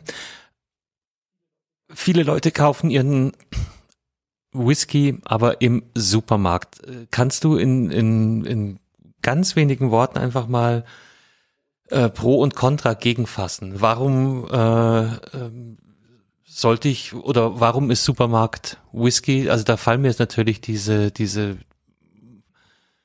Grossistenmarken wie eben Johnny Walker oder Kentucky, weiß ich jetzt gar nicht, ähm, ähm, natürlich ein. Was ist denn der Unterschied zwischen dem Zeug und dem, was ich bei dir krieg? Ähm, also gut, zum einen ist es natürlich die Beratung dazu. Man steht nicht. Bei Aldi hat mir noch nie jemand so genau. wollen. also da. Die gucken auch komisch, wenn du die Flasche aufmachst und probierst. In der Hinsicht abgrenzen. nicht im Laden, erst draußen auf dem Parkplatz. Und bei den, bei den Produkten selber ist es so, also dass die, die Supermarktware ist, wie wir es gerade schon kurz angeschnitten haben, die ist eigentlich nur darauf getrimmt, sage ich mal, dass es nicht brennt und dass er immer, immer gleich schmeckt. Aber da. Und ein bisschen Print mhm. macht nur. Aber, also wir haben es auch mal wieder verglichen vor einer Weile. Und es ist halt wirklich, also so dieser Eigengeschmack oder irgendwelche intensiven Noten oder Unterschiede, dass man sagt, das ist jetzt ähm, spannend, wenn man die vergleicht oder so. Das ist das, was da eigentlich immer fehlt dadurch. Mhm. Also dieses. Also ist wahrscheinlich, ich habe eben nach der Einstiegsdroge gefragt, äh, wahrscheinlich nach Kriterien für Einstiegsdroge Whisky zusammengestelltes Produkt geschmacklich. Ähm. Er muss möglichst vielen Leuten über einen möglichst langen Zeitraum gleichbleibend schmecken. Und dann kann man das machen. Aber wenn man Welten entdecken und Geschichten hören will, dann guckt man sich vielleicht doch lieber mal bei dir um. Das ja und aber auch wenn man jetzt sagt, so was, also man findet bei uns, sage ich mal, zum Einstieg trotzdem auch spannenderen Whisky, weil Whisky natürlich über die Zeit im Fass auch milder wird. Und wenn man da jetzt, also bei den einfachsten Whiskys, gut drei Jahre müssen sie, aber da ist dann auch nichts Älteres drin und nach drei Jahren in einem Fass, das jetzt nicht überragend hochwertig ist, dann hat der Alkohol eben doch noch einiges an Ecken und Kanten, die er jetzt nach zwölf Jahren dann nicht mehr hätte. Also das ist schon auch was, der wird schon auch ausgewogener und runder mit dem Alter. Mhm. Das ist natürlich okay. was, was man dann mit einem besseren Whisky auch besser bedienen kann. Auch jetzt bei einem Einsteiger.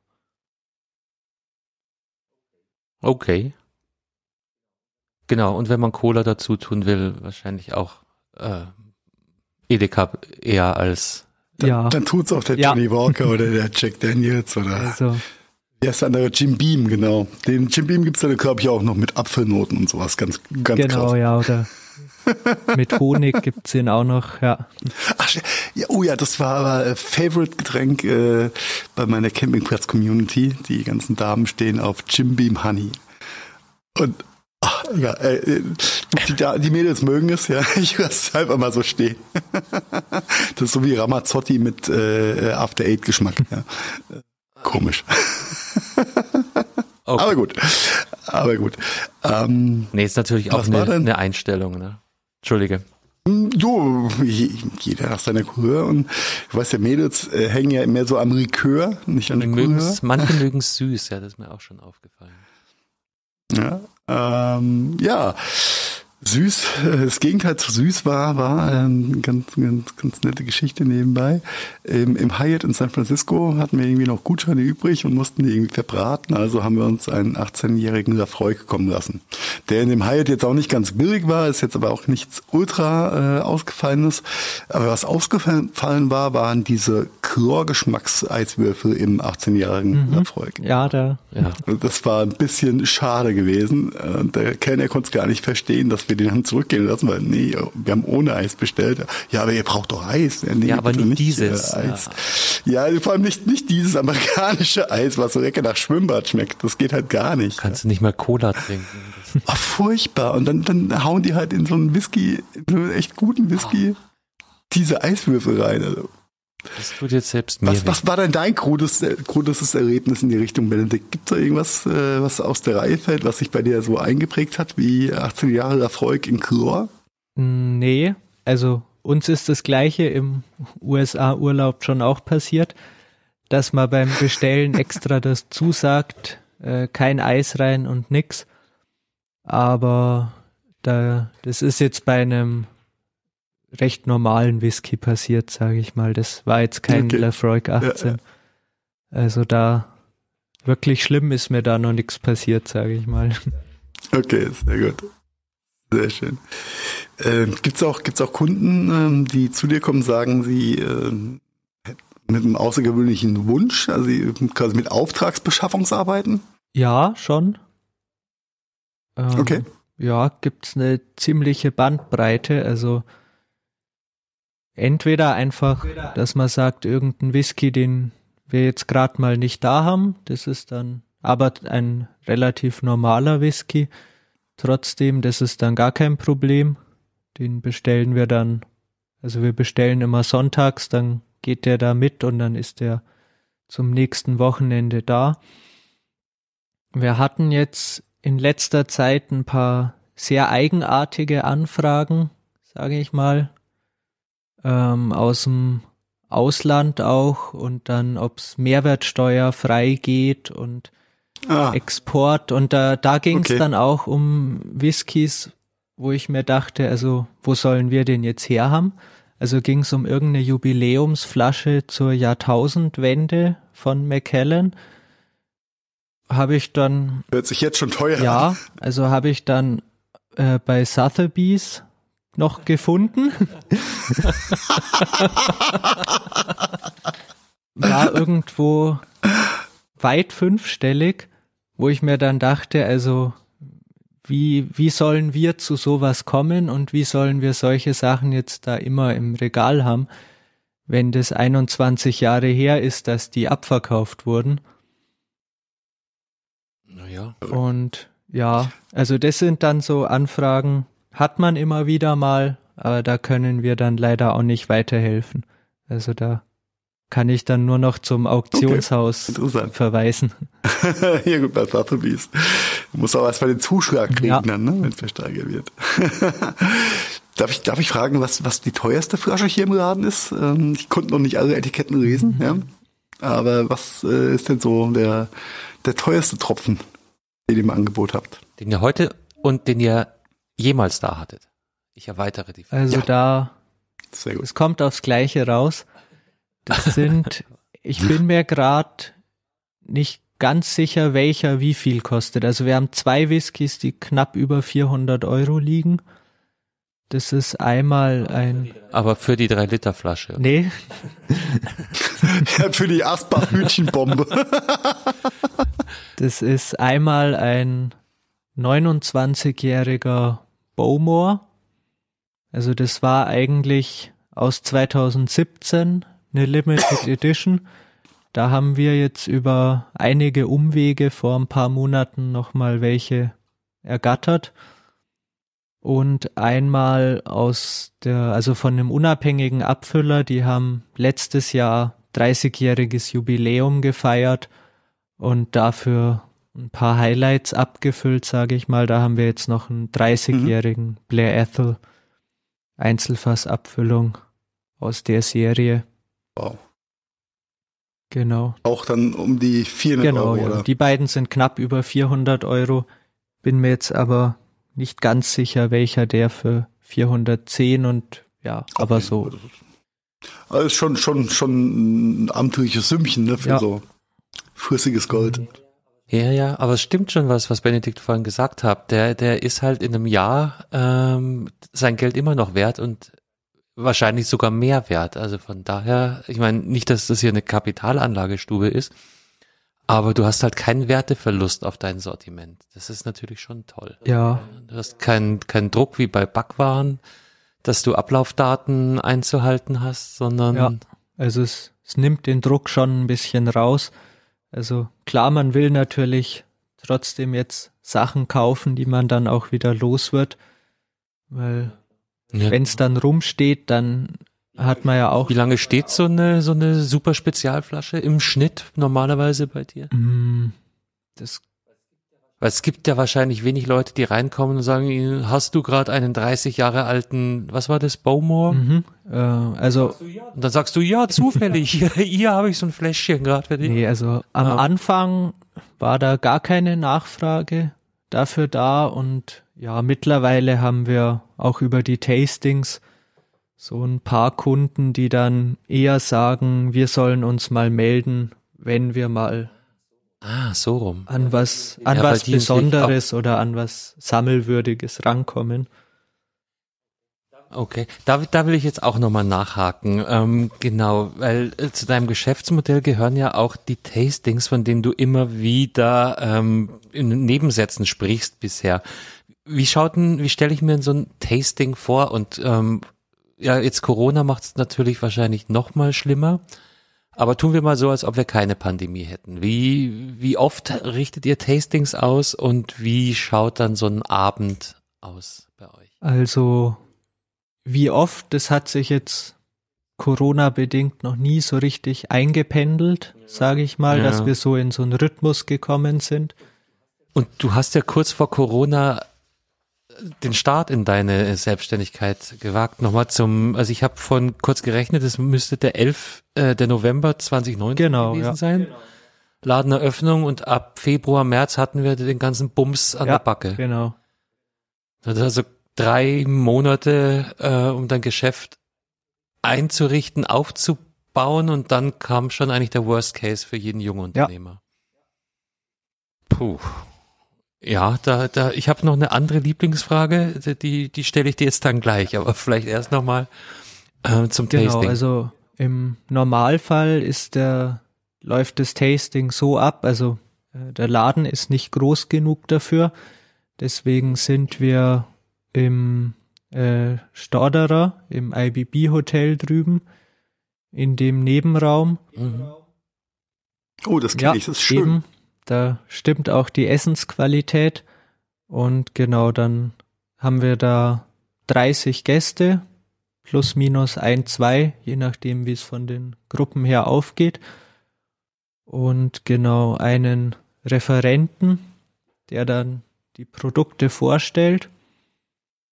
Und genau, also es gibt. Die Produkte wählt ihr aus oder ist es dann ein Firmenrepräsentant, Referent, der, der seine eigenen Vorstellungen hat nach oder habt ihr da einfach Schwerpunkte, dass wir heute machen wir nur Blended Whisky, morgen machen wir nur Irish und übermorgen Single Malt? Oder Südküste, oder? Nordküste, heute nur Torfig? Nee, also wir, wir wählen die Sachen selber aus und wir wollen jedes Mal die Bandbreite anbieten.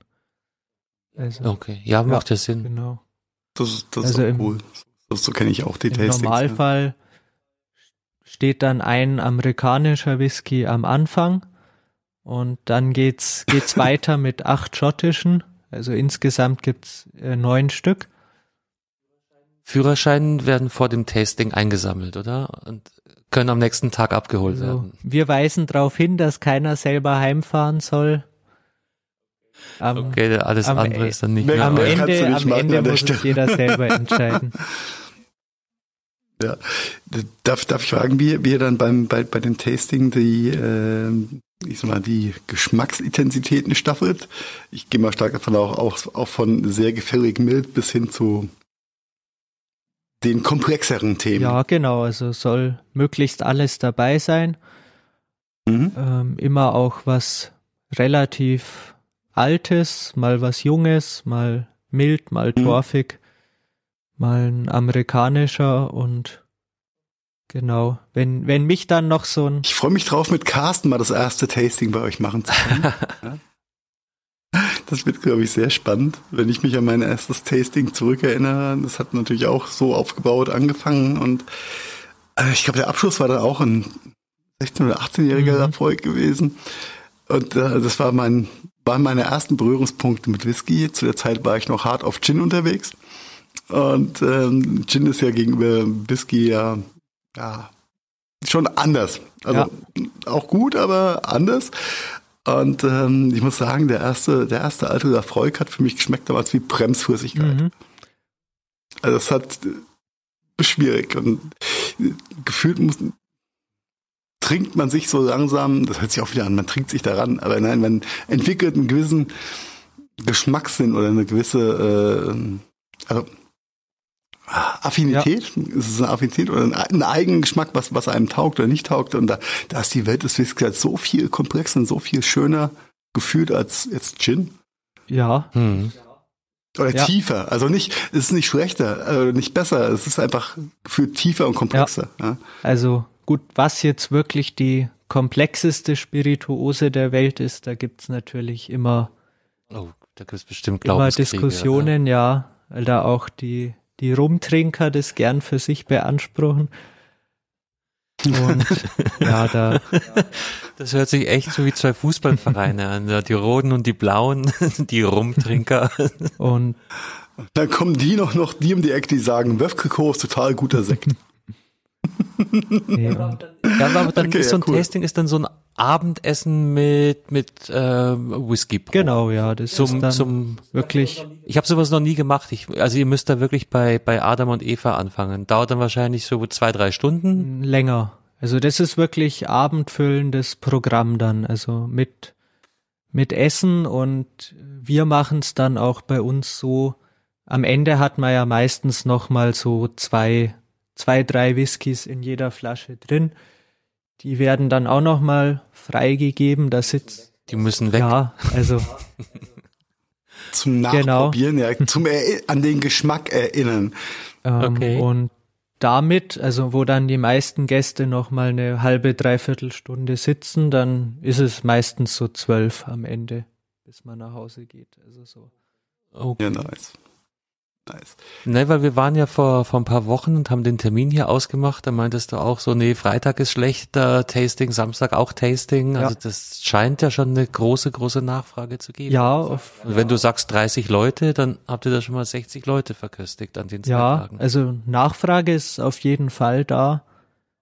Gerade beim Tasting ist es wirklich gar kein Problem, sage ich mal, da eins voll zu kriegen.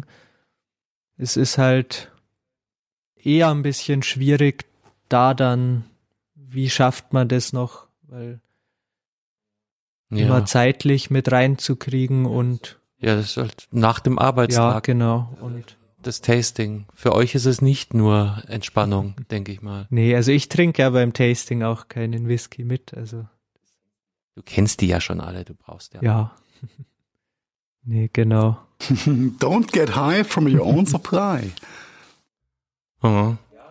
Ja, puh, ja, coole, coole Geschichte. Nochmal vielleicht zurück zum, zum ähm, Geschäft grundsätzlich. Eine, eine meiner Lieblingsfragen in, in dieser Podcast-Reihe.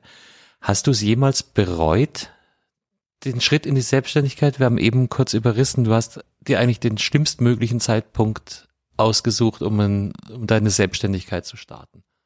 Ja, also das Wie oft wolltest du schon hinschmeißen? Hm, eigentlich immer im Januar, sage ich mal.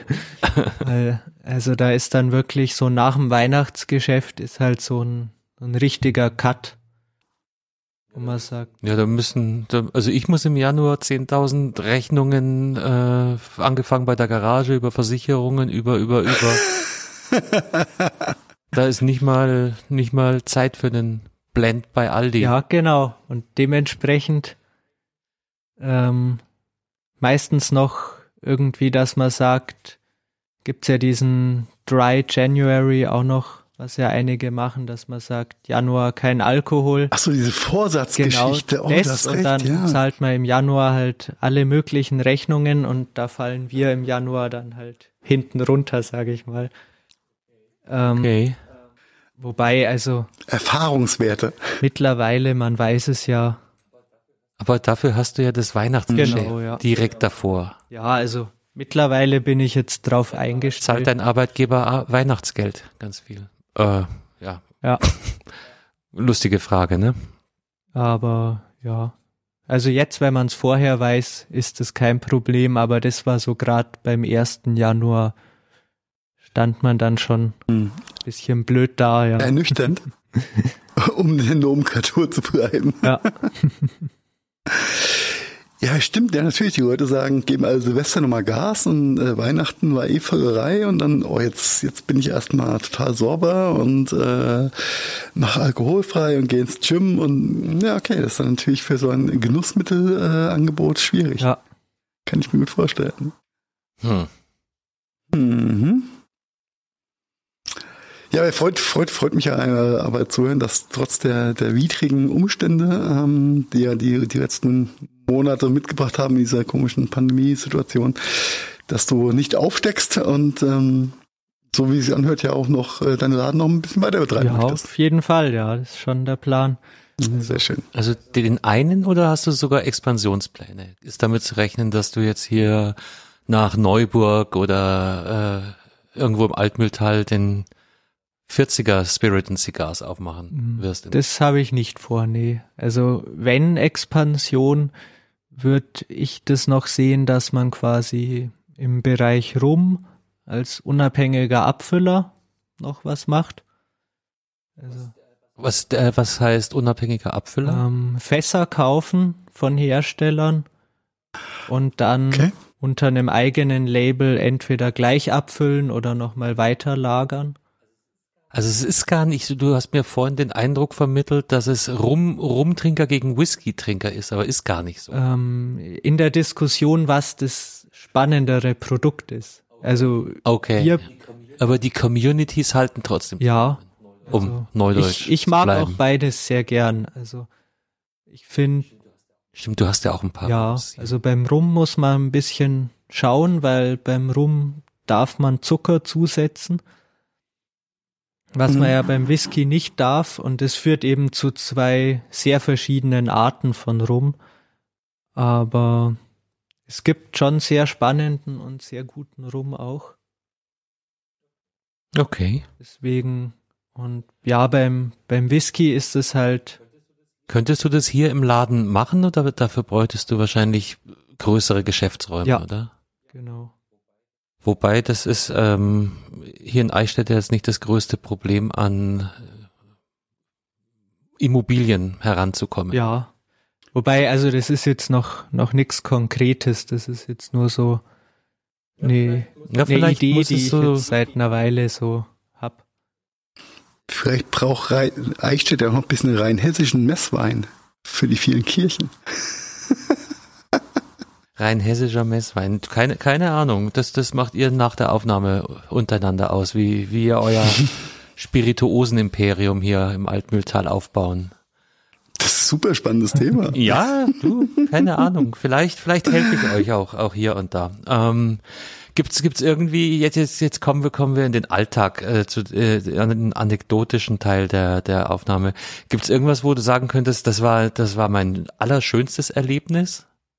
Hm, gibt's jetzt kein, kein einzelnes, wo ich sag so, das war jetzt das Highlight, aber. Aber jeder Kunde, der grinsend aus deinem Laden geht. Mm, oder? Ja, nicht, nicht also unbedingt. ähnlich wie Heike und ich damals äh, komplett gewowt waren von, oh mein Gott, was war das? Ja, eigentlich, wenn ein Kunde was mitnimmt, ohne es probiert zu haben und dann wiederkommt und sagt, es war genau richtig, das hätte okay. ich jetzt gern nochmal. Also das ist für mich so das, das Beste, was passieren kann.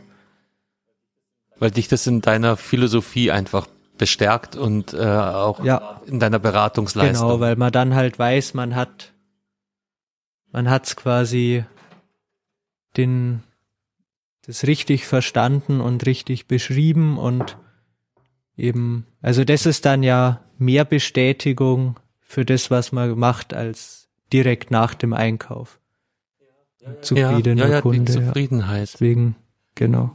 Wie, wie, wie ist denn dein Klientel überhaupt aufgebaut? Kann man da Unterschiede machen? Ist es, ich könnte mir vorstellen, dass, dass mehr Mandal als Weiber, mhm. aber vielleicht auch äh, wahrscheinlich eher, eher äh, 40 plus als äh, U30? Oder ist es einfach quer durch, durch, durch? Ähm, also, was wir wenig haben, ist, würde ich mal sagen, Ü70. Das ist eigentlich gar nicht die, die Kundschaft. Die Generation, die den Alkohol nicht trinkt, oder kann das damit zusammenhängen? Ja, also ich, ich habe so den Eindruck, das ist eine Generation, die quasi diesen Hype und diesen Aufwand und so nicht nachvollziehen Was, kann. Kannst du das beurteilen? Was trinken Ü70 mm. mit Menschen? Also, kann, glaub, du wenig Spirituosen insgesamt. Um, ja, Klosterfrau Melissen. Also, ja, vielleicht, also ich, das ist next ich weiß es jetzt nicht, was sie dann trinken. Ich sehe halt nur, das sind Leute, die laufen vorbei und kommen nicht rein, während und du siehst ja auch äh, Interesse. Ja. Nicht? Wer, wer, wer guckt in die Auslage oder wer guckt genau, los, ja. ähm, einfach geradeaus. Während jetzt ähm, relativ junge Zielgruppe schon auch dazugehört. Also ich würde mal so sagen, ab, ab 20 gehört schon auf jeden Fall dazu. Man muss dazu sagen, Eichstätt hat eine sehr, sehr große Universität hier. Das spielt da wahrscheinlich mit rein, mhm. oder? Das, äh, oder gibt es da Unterscheidungen zwischen zugrosten Studenten und ähm, lokaler Jugend. Katholisch und evangelisch. ja, evangelisch ja, gerade hier. Nur katholisch, Entschuldigung. Nee, also das sind ja äh, oft so Unterscheidungen, das kriegen wir ja auch nicht mit, sage ich mal, weil wir, wir erfahren ja meistens keine Namen und dann jetzt auch noch mit. Ja, kann ja sein. So einen typischen Studenten erkennt man normal schon und der unterscheidet sich auch von jemandem, der eine Banklehre macht. Hätte ich jetzt so äh, gesagt. Aber es ist ja auch wurscht. Nee, mir geht's einfach bloß um, um, um das Klientel als Ganzes. Wer, wer, wer, wer springt mit auf auf den Whisky-Hype-Train? Ja, also die, das jüngere Publikum ist eher beim Gin noch, würde ich sagen. Ja. Beim Rum auch noch eher. Jetzt, weil Rum kommt jetzt gerade so nochmal der Hype, hätte ich gesagt. Also ich denke, in fünf Jahren mhm. wird es beim Rum nochmal anders ausschauen, als es jetzt ist. Okay. Also Rum wird der neue Gin oder wird Korn der nee. neue Gin? Weil ich habe gehört, Korn ist auch so Geheimtipp, ja, hochwertige. Aber auch schon länger, oder? Korn, ja, das ist schon, schon ein bisschen länger. Ja, also ich. Gefühlt ist auch, ist das Gin-Ding ja auch so ein bisschen rum, aber das ist auch nur so ein Bauch. Also es, es gibt so Trends, von denen hört und liest man, sage ich mal, die sich bei uns nicht zeigen. Das ist Tequila und Korn und Mezcal. Mhm. Äh, Korn habe ich mitbekommen, aber Tequila ja, gar nicht. Also ich habe so gelesen, irgendwie Verkaufszahlen steigen und solche Dinge, aber dass, dass uns jemand danach fragt, ist dann noch nicht passiert. Wollte nicht also beim noch keine 400 Euro Flasche Korn genau. verkauft. Äh, irgendwas wollte ich, ach so genau.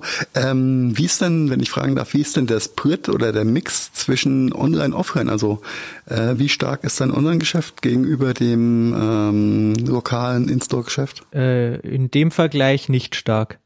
Also das ist also online eher eher auf der Online ist eigentlich nur was für wirklich äh, irgendwelche Raritäten, an die wir mal mhm. rankommen. Weil wir ja auch nur so, also sage ich mal, bei den Suchmaschinen irgendwie auf die vorderen Plätze kommen. Also da landen wir ja nur, wenn es halt wirklich sonst schwierig zu finden wird. Und da funktioniert's dann mhm. auch gut. Also wenn man jetzt wirklich okay. mal eine Rarität hat, die ist dann auch gefragt. Aber jetzt so ist es schon auf jeden Fall nur so klein nebenher. Okay. Okay. Ja, cool. No. Das ist doch sehr, sehr, sehr. Ja, dann kommen wir, nice. kommen wir schon auf die Zielgerade. Ähm, so Fragen, die ich hier gerne eigentlich in jeder Podcast-Folge stellen werde, ist so, mich, mich faszinierte dieser Visionärsgedanke, äh, das hast du ja, glaube ich, auch schon mitbekommen. Nicht Menschen, die eine Idee haben und die die dann auch wirklich ähm, gegen mehr oder weniger große Widerstände durchsetzen und durchziehen. Ich denke mir, das ist auch gerade bei dir. Wir haben über den Start deines Geschäfts geredet. Äh, hätte ungünstiger nicht sein können. Vielleicht gibt es trotzdem was, was du anderen Visionären, Mitvisionären an die Hand geben würdest, so als Ratschlag? Mm, also ich würde jetzt grundsätzlich mal sagen, weil so ging es mir eigentlich am Anfang von der Idee auch, dass man sich mehr Sorgen macht, als nötig sind. Und also der Ratschlag wäre, atme tief durch und mach's trotzdem. Eigentlich schon, weil, ja. Weil es Don't ja, panic. Genau, weil also wie gesagt, man hat ja irgendwie, sage ich mal, wenn man es jetzt weniger rational betrachtet, hat man immer so das Gefühl von so einem Totalverlustrisiko, falls es nicht funktioniert. Aber das ist ja eigentlich nicht so. Also. Du kannst, wenn du morgen, ne, du hast immerhin noch Alkohol für wie viele Jahre? Ich werde es im Lager. Noch guten, ja? Also, Nein, ich, ich, ich mache mich nur lustig. Komm, äh, sag, sag bitte, was du sagen wolltest. Gut, das ist in meinem Leben nicht mehr trinkbar, sage ich mal. Aber nee, also ich hab's Gefühl, dass das sowas ist, was jetzt auch bei bei Freunden von mir immer so ein Thema war, die auch schon überlegt haben, ob sie vielleicht sich irgendwie selbstständig machen, dass man da eigentlich. Glaubst du, das ist so ein deutsches Ding oder so ein Erziehungsding, dass man da so konservativ mm. ist? So nach dem Motto, Bub, Tochter, lern was, geh zur Bank, das ist was Sichers. genau, geh ja. zur Bank. Ja, okay, Bank ist jetzt alles andere als früher. sicher, aber, aber ich glaube, du weißt, was ich meine. Glaubst du, das ist so ein, so ein, so ein soziodemografisches Deutschding? Weil ganz ehrlich, mir ist der Gedanke auch nicht fremd. Lern, lern was Gescheites. Ich hatte lange Diskussionen mit meiner Mutter über meinen beruflichen Werdegang. Ja, also ich glaube schon, dass es bei uns in Deutschland besonders verbreitet ist. Also wir haben schon verhältnismäßig wenig Neugründungen, sage ich mal, insgesamt. Mhm. Mhm. Was, was, ähm, vielleicht bist du, du als, als Jungunternehmer, der, ich weiß nicht, wie lange musst du noch studieren? Bist du kurz vor deinem äh, Bachelor? Äh, nee, ich habe noch ähm, zum Bachelor noch drei Semester nach diesem. Okay. Genau, und dann das ist ja nix. Das ist ja auf eine Arschbacke quasi bis zu Pandemieende bist du auch ja. fertig. ja, okay, just kidding.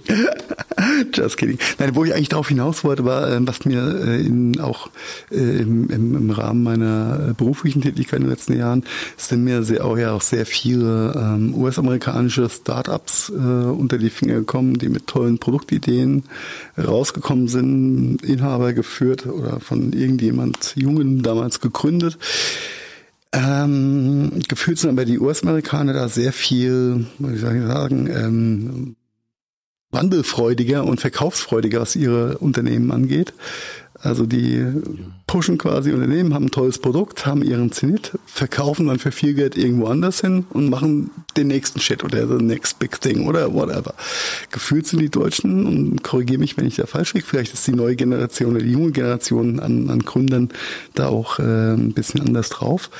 Aber in, bei vielen deutschen Unternehmen hat man ja immer so das Gefühl, das habe ich aufgebaut, das habe ich groß gemacht und damit möchte ich auch weitergeben, ich möchte das weiter behalten. Mittelstandsgedanke, ne? Genau, wo, wo, wo der amerikanische, oder das amerikanische Unternehmer das Ding monetarisiert, für ein paar Millionen verkauft und dann das nächste Ding anpackt. Ja. Wie siehst also du das? ich glaube schon, dass das ähm, in den USA, sage ich mal, beliebter ist, das so zu machen.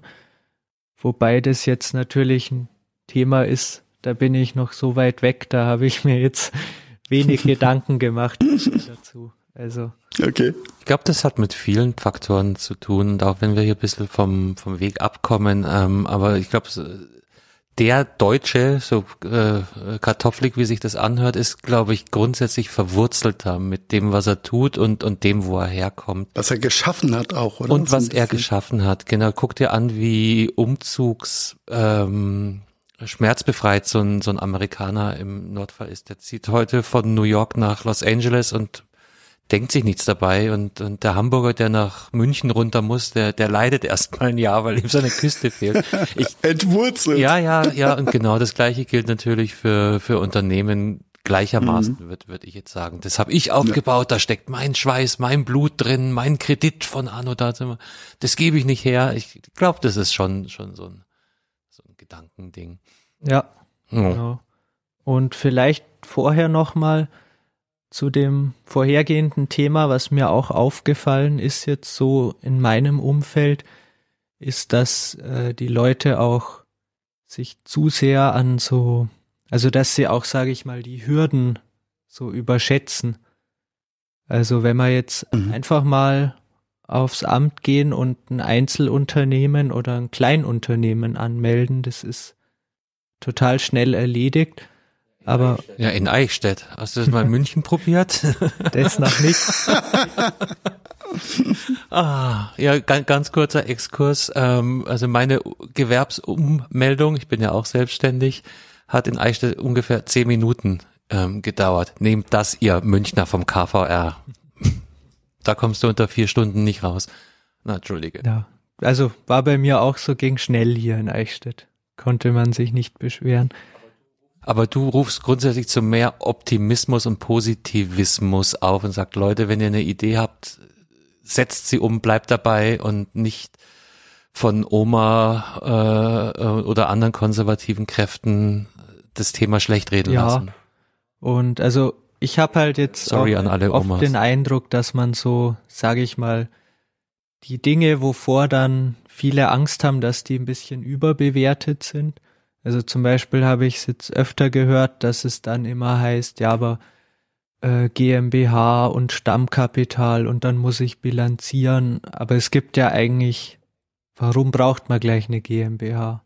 Man kann ja auch einfach mal ein Einzelunternehmen mhm. machen. Für eine GmbH gibt es dann immer noch Steuerberater. Ja. Brauchst du allerdings als Einzelunternehmer auch schon hier ja, in Deutschland.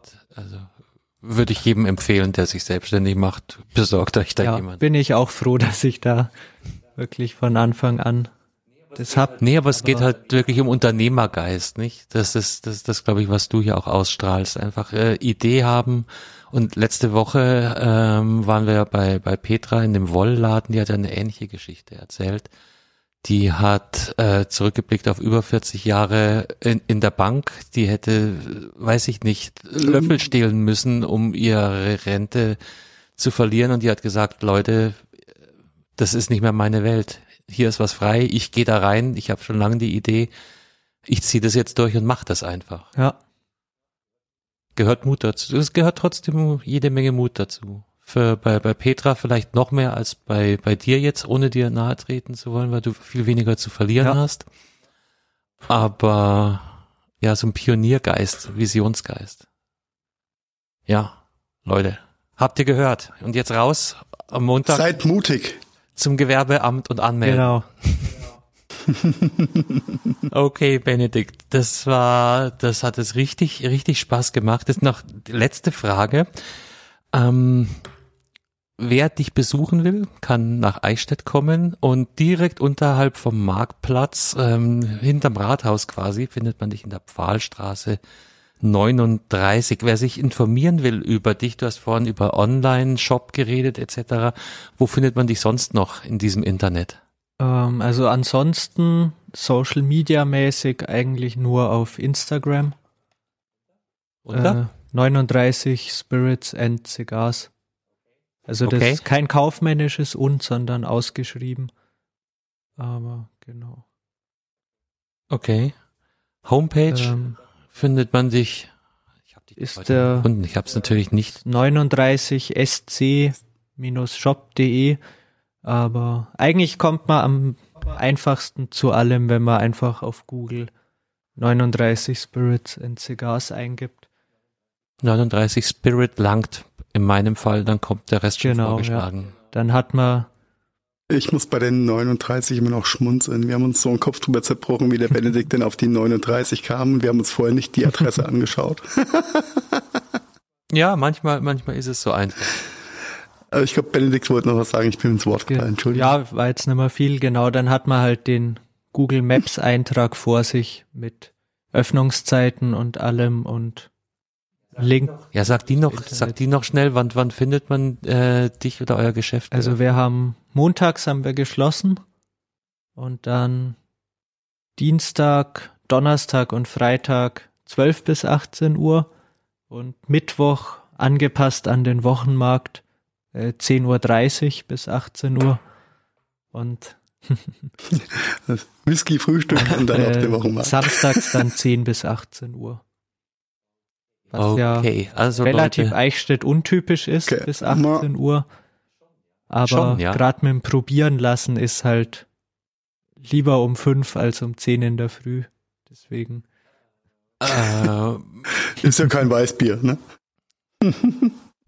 Äh, Eine Frage noch, äh, wenn ich jetzt äh, gesteigertes Interesse habe, ein Tasting von euch zu besuchen, gehe ich dann über eure Homepage, über Instagram oder über Äh, Facebook? über die Homepage, wobei die Termine fürs neue Jahr noch nicht ganz fix sind. Also das dauert noch drei, vier, Okay. fünf Tage, bis das online ist. Mhm. Aber genau, dann steht's da. Oder man kann sich auch beim Newsletter anmelden. Also da kommt von uns sonst keine Werbung, sondern der ist wirklich darf, das ist der ist wirklich dafür da, dass man eine Nachricht kriegt, wenn wir neue Tastings haben. Super. Sehr schön. Ja, dann. Und du hast gesagt, die Tastings sind im Genau, IBB-Hotel, ne? Ja. Ja, das ist ja perfekt. Da kann ich auch nur eine Empfehlung aussprechen. Sehr schöne Zimmer. da, Bis äh, dahin ja, auch wieder werde ich mich fürs nächste Tasting mal anmelden. Blick auf nicht zugebaute Brücken. Ach komm, die Brücke war doch fast fertig gewesen. Ja, ja, die haben vorhin drüber Ja. geredet. Die Brücke wird fertig. Aber das ist, das ist eine ganz eine andere Geschichte. Das ist ein Insider. Und Benedikt, Ja, cool. vielen, vielen Dank, dass du uns hier hattest. Ja. Vielen Dank für die Ähm. Einladung. Hat mich sehr gefreut.